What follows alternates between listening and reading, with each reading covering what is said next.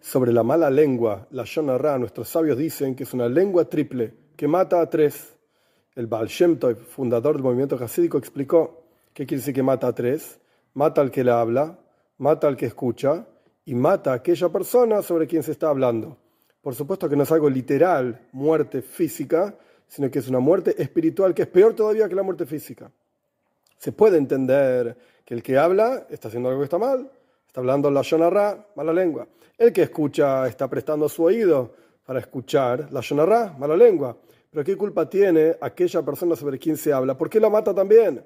Y la explicación es que cuando uno habla palabras sobre una persona, uno despierta cualidades en esa persona. Si hablamos bien de los demás, despertamos buenas cualidades. Si hablamos mal de los demás, Dios libre y guarde, esto es lo terrible del Lashon la mala lengua.